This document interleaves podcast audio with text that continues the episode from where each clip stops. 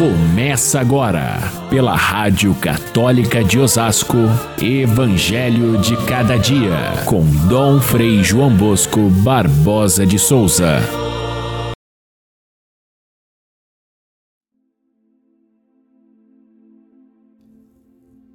Tenho ainda muitas coisas a dizer-vos, mas não sois capazes de as compreender agora. Quando, porém, vier o Espírito da Verdade, ele vos conduzirá à plena verdade. Pois ele não falará por si mesmo, mas dirá tudo o que tiver ouvido, e até as coisas futuras vos anunciará. Caríssimos irmãos e irmãs, ouvintes do nosso Evangelho de cada dia, nesta última semana antes da ascensão do Senhor, Jesus não só promete a vinda do Espírito Santo, mas explica passo a passo o que acontecerá quando o Espírito Santo vier. E ele diz isso passo a passo porque é difícil para os apóstolos entender imediatamente, como é difícil para nós, no decorrer da nossa vida, compreendermos toda a verdade que é Jesus Cristo, que é a Trindade Divina. É difícil, quem sabe impossível, nós só vamos compreender lá quando estivermos na eternidade. Porém, o discurso de Jesus nos abre o pensamento para compreendermos tudo que é possível. Jesus chega a dizer para os discípulos: Eu tenho muitas coisas para dizer, a vocês, mas não podem compreender ainda. É compreensível que eles não entendam porque ainda não tinham passado nem pela cruz, nem pela ressurreição, nem pela vinda do Espírito Santo. Então, Jesus anuncia, mas eles só vão compreender mais tarde. Não só isso. Jesus diz que o Espírito virá não só naquele momento em que estão os apóstolos ali, mas virá no decorrer da história. Portanto, o que Jesus está falando a respeito do Espírito Santo naquele momento diz respeito à nossa vida presente, à nossa vida de hoje. Nós que estamos passando por essa história que já está distante daquele momento da sua partida, da ascensão, mas ainda está longe de chegar, assim nós esperamos, na, no final desse tempo. Portanto, é desse tempo que nós estamos vivendo que Jesus está falando e está mostrando, afinal de contas, qual é o papel do Espírito Santo na nossa vida. Então, o Espírito conduz a igreja, conduz a igreja no decorrer da história, até ao final dos tempos.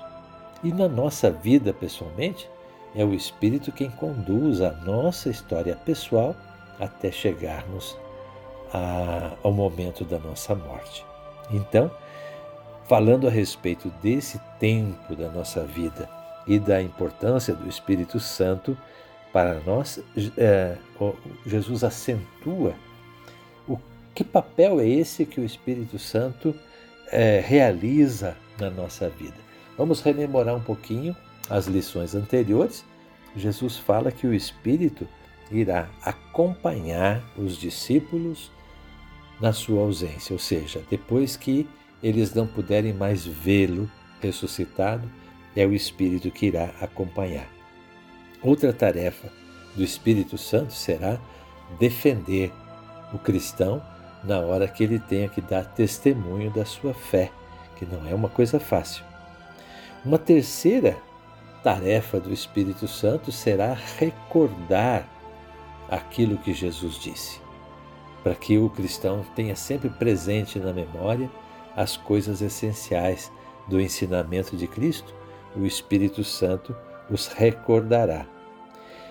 E a quarta função é que ele vai a ensinar o cristão a julgar retamente todas as coisas. A gente diz essa expressão naquela oração do Espírito Santo. julgar retamente todas as coisas, não somos nós que julgamos, é o Espírito Santo quem julga, e São João falava que ele, esse julgamento inclui mostrar o pecado, porque a incredulidade é, é, é, é que leva ao pecado, mostrar a, a certeza da verdade que é Jesus Cristo e mostrar que o mal vai ser condenado, aliás, já está condenado pela morte e ressurreição do Filho do Homem. Então, é, a função do Espírito Santo abrange essas tarefas. E hoje, Jesus acrescenta mais dois pontos importantes. O Espírito Santo irá conduzir os discípulos à verdade plena. Essa verdade plena não é, não significa que Jesus não revelou tudo. Quando ele diz, olha, tenho muita coisa a dizer que vocês não podem compreender ainda, não significa que ele fez uma obra incompleta. O Espírito Santo então viria completar aquilo que Jesus deixou faltando. Não, jamais. Jesus deixa bem claro que a sua missão está completa. Aliás, ele usa a expressão quando fala vós sois os seus vós sois os meus amigos, ele explica porque eu revelei a vocês todos os segredos do Pai. Portanto, a obra de Jesus foi completa. Por quê? que o Espírito Santo precisa completar? Porque a nossa consciência não consegue abranger a verdade plena que Jesus já revelou. E por isso, então, o Espírito Santo fará essa parte complementar, fazendo com que a nossa compreensão tão pequena cresça à luz da sua sabedoria.